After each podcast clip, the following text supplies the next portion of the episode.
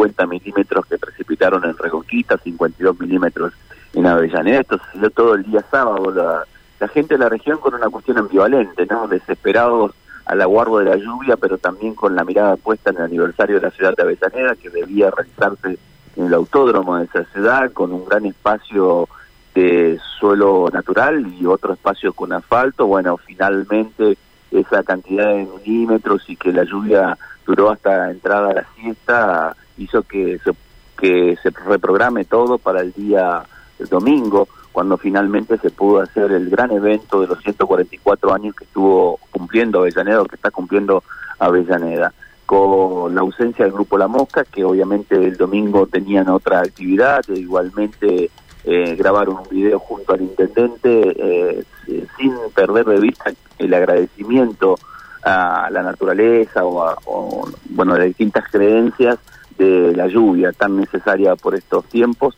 y prometieron y ya se confirmó que para la fiesta nacional y provincial del algodón van a estar seguramente en el escenario mayor el grupo La Mosca, tan famoso por estos tiempos, por aquella canción que, bueno, nos identificó de alguna manera durante el 2022, más precisamente en el Mundial. Pero ubiquémonos en lo que fue el aniversario de la ciudad, dos minutos, un fragmento de lo que decía el intendente Gonzalo Braidot sobre el escenario mayor. Ah, un momento muy lindo, ¿no?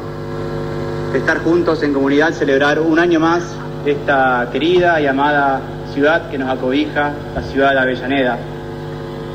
Si bien el, momento de encuentro era el día de ayer, ¿no? Todos lo sabemos, pero gracias a Dios vino lo que todos esperábamos, que era esa ansiada lluvia que nos dio un poco de respiro a la agobiante sequía que venimos padeciendo.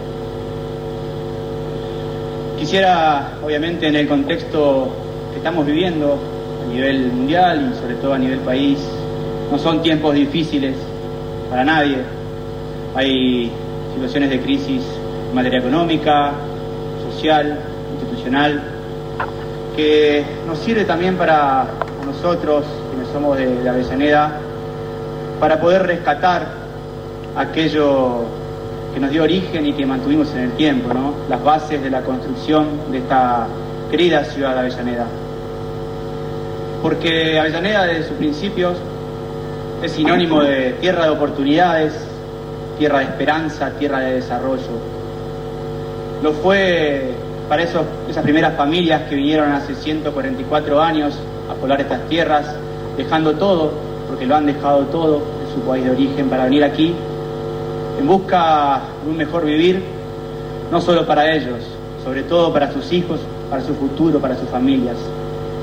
Es tierra de esperanza también para a sucesivas familias que fueron viniendo a lo largo del tiempo y fueron aportando a la construcción de esta hermosa ciudad.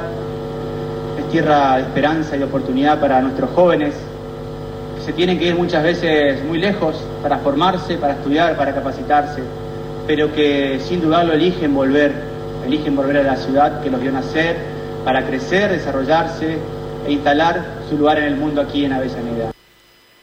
Hasta ahí lo que decía Carlos y Gonzalo Beledot, que en varios fragmentos de su discurso hizo referencia a las nuevas generaciones de la ciudad y en algún momento dijo que esto de la grieta no debe ser un impedimento para que la ciudad crezca, para que los nuevos habitantes, las nuevas generaciones de la ciudad hicieron lo que hicieron los abuelos, ¿no? Los nono, como dicen en Avellaneda, que forjaron e hicieron tan grande a la ciudad, ¿no? Seguir con esta unidad y sobre todo hizo gran hincapié en el trabajo que vienen desarrollando los gobiernos tanto de Marcón, Carpín, el propio de, de esa relación tan fuerte que tienen con las instituciones que bueno eh, que va más allá de una cuestión política o una cuestión de lo que hoy denominamos grieta, ¿no? Claro, eh, bueno, en buena hora que hayan podido, aunque sea festejar parcialmente, ¿no? En Avellaneda estos 144 años, que ha sido una fecha trascendente en la historia de una ciudad una hermosa ciudad del norte de la provincia de Santa Fe.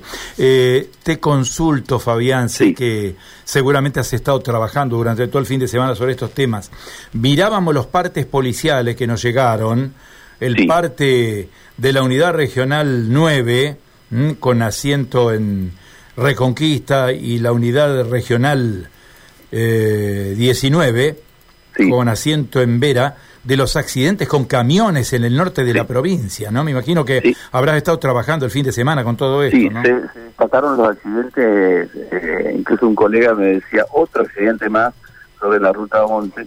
Y bueno, esto es lo que pasa con, nuestra ruta internacional, ¿no? Además del mal estado que tienen en los dos departamentos que, que nombraste, el mal estado que tiene la ruta, bueno, hay un tránsito muy cargado y bueno, eh, en el norte de nuestro departamento, eh, un camión cisterna embistió eh, por detrás a un camión Chevrolet. Esto, hubo, esto obligó a que los bomberos voluntarios y la propia policía trabajara para sacar de los hierros retorcidos del camión cisterna al conductor que afortunadamente fue hospitalizado en el, en el hospital Samco de, de Las Toscas, no revistió necesidad de trasladarlo a Reconquista y en el caso del sur de Calchaquí, este otro accidente donde vuelca un camión con 26 toneladas de bananas que quedaron en la banquina, ¿no? Eh, afortunadamente hay también daños materiales y el camionero salió ileso. Eh, déjame agregar, ya que estamos con la página policial, el viernes dábamos cuenta en la, en la transmisión de la radio, durante el programa de la radio más cerca del mediodía, de este hecho violento y, bueno, que tiene que ver con un una persona que terminó falleciendo eh, después del enfrentamiento con la policía. Me estoy refiriendo a Federico López. Federico Ángel López eh, está siendo velado y va a, va a tener su sepultura en la jornada de hoy.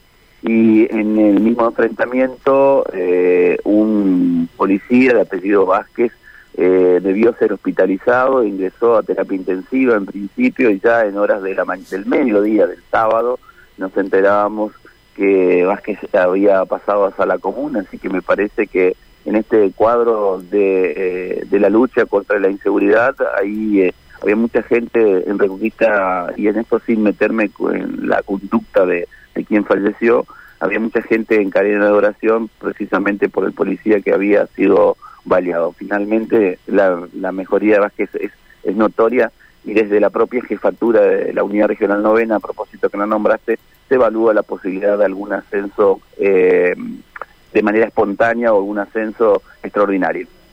Muy bien, Fabián, muchísimas gracias por el reporte. Que tengas una buena jornada. ¿eh? Nos reencontramos, hasta luego. Chau, chau.